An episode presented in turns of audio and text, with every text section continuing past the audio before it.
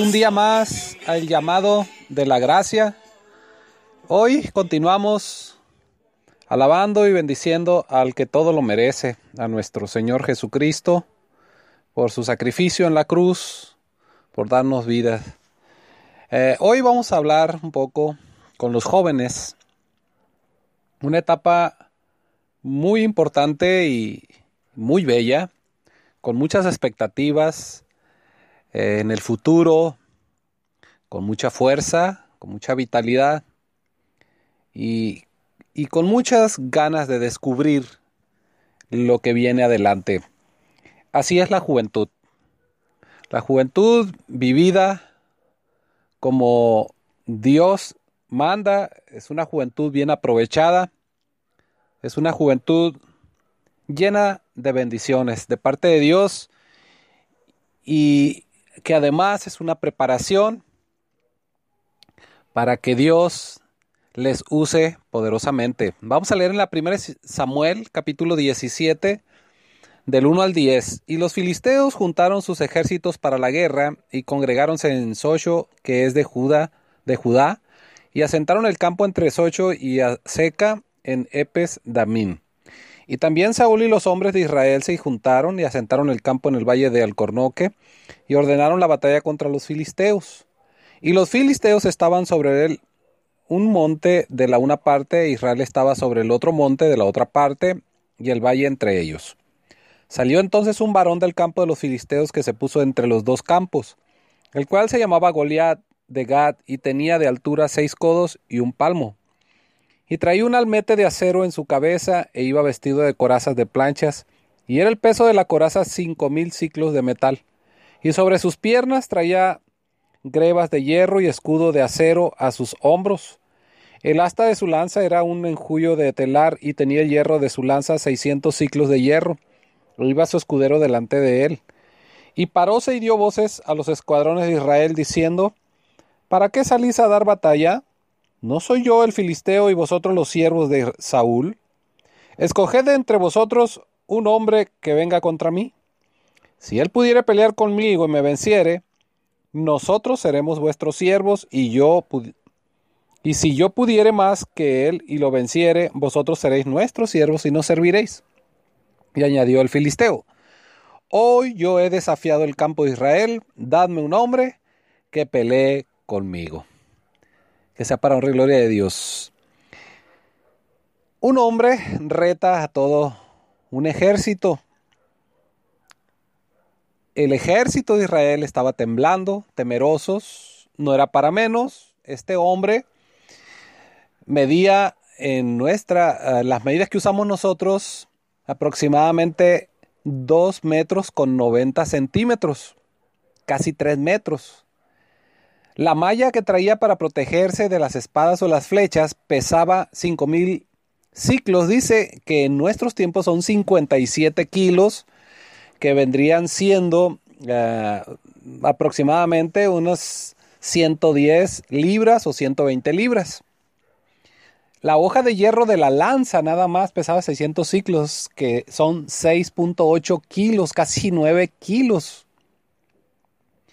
Que vendría siendo como 20, aproximadamente 20 libras. Imagínense una persona de esa capacidad, guerrero desde su juventud, adiestrado en las armas y reta de una manera grosera al pueblo de Dios. Ahora aparece en la escena alguien del que todos conocemos. Lo leemos desde el versículo 34 al 36. Dice la Biblia.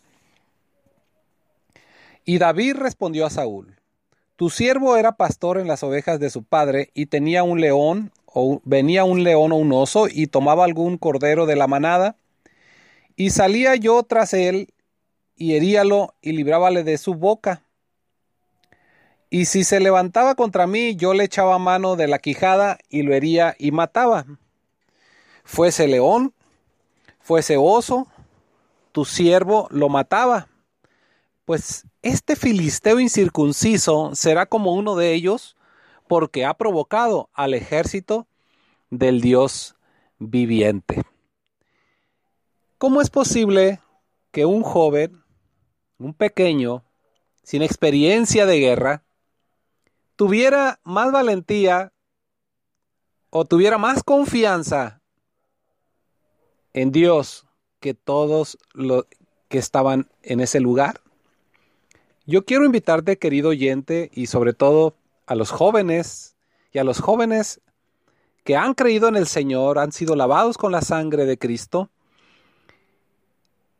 que en este día puedan ellos entender la grande fortaleza que puede recibir de parte de Dios para vencer al enemigo. El apóstol Pablo, en la 2 Corintios 1.10, él decía que Dios, el cual dice, nos libró y nos libra de tanta muerte.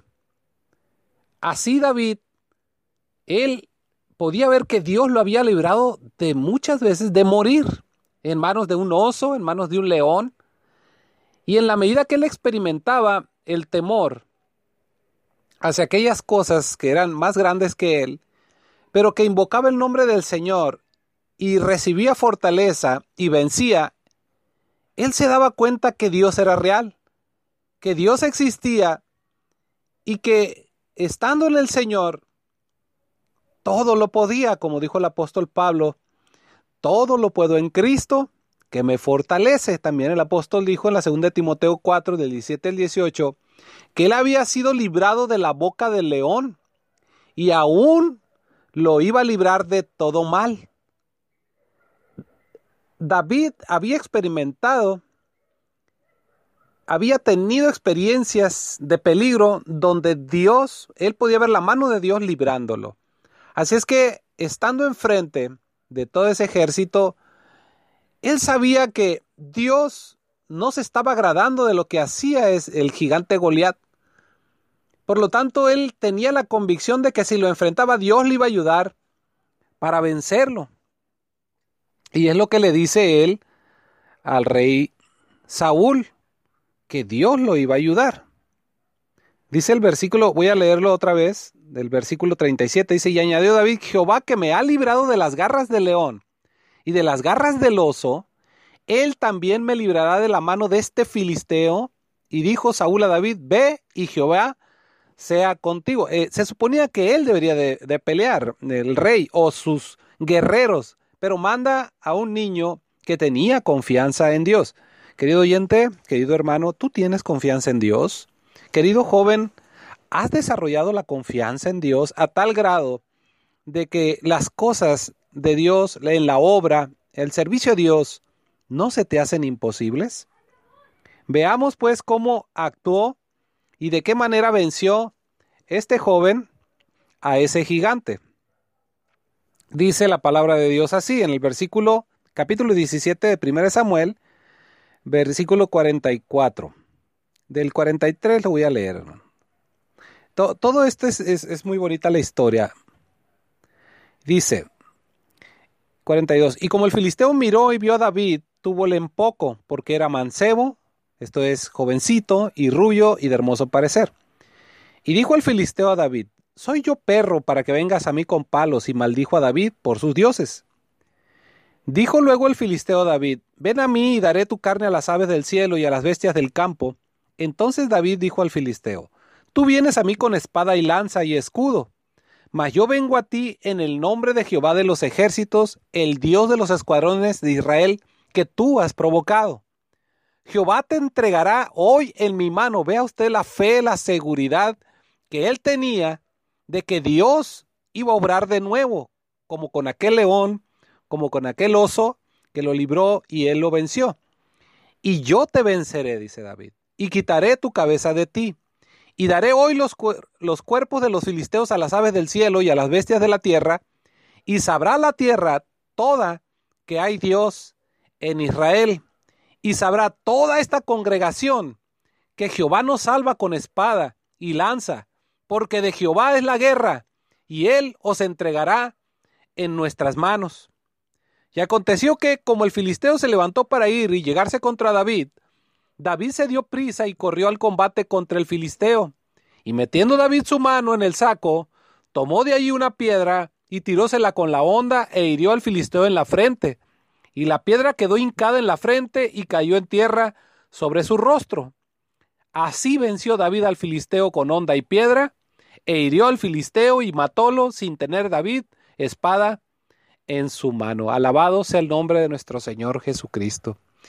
Qué hermoso es tener esa convicción, esa fe, que a ti, querido joven, que el Señor te ha redimido, que tú puedas desarrollar esa fe, esa confianza de que todo lo vas a poder en el nombre del Señor, de que tú eres fuerte y de que Dios está de tu parte y que vas a pelear la buena batalla, que vas a luchar por servir a nuestro Señor Jesucristo, por servir a Dios, ayudando en el ministerio, ayudando en la obra de Dios, evangelizando, visitando almas, orando por los enfermos, conociendo y sabiendo que Dios es real y Él puede obrar una sanidad, Él puede obrar eh, en un joven que esté desanimado con tus palabras, pero necesitas algo. La primera de Juan 2.14 nos responde a la pregunta ¿de dónde venía el arrojo y valentía de David? Dice, os he escrito a vosotros mancebos porque sois fuertes, es un hecho, y la palabra de Dios mora en vosotros y habéis vencido al maligno. La palabra clave de la victoria de todo joven contra el enemigo será la palabra de Dios morando en él. Esto es de suma importancia. David lo había experimentado él sabía en quién había creído, sus papás lo instruían, él los escuchaba cómo hablaban de las victorias de Dios, de cómo su pueblo era el elegido de Dios, de cómo Dios decía que iba a respaldar a sus hijos. Entonces, él creía, tenía fe en eso y así enfrentaba las cosas. Era un joven que cuidaba ovejitas. Entonces, la clave de ti, joven, para ti es que tengas la palabra de Dios morando en ti.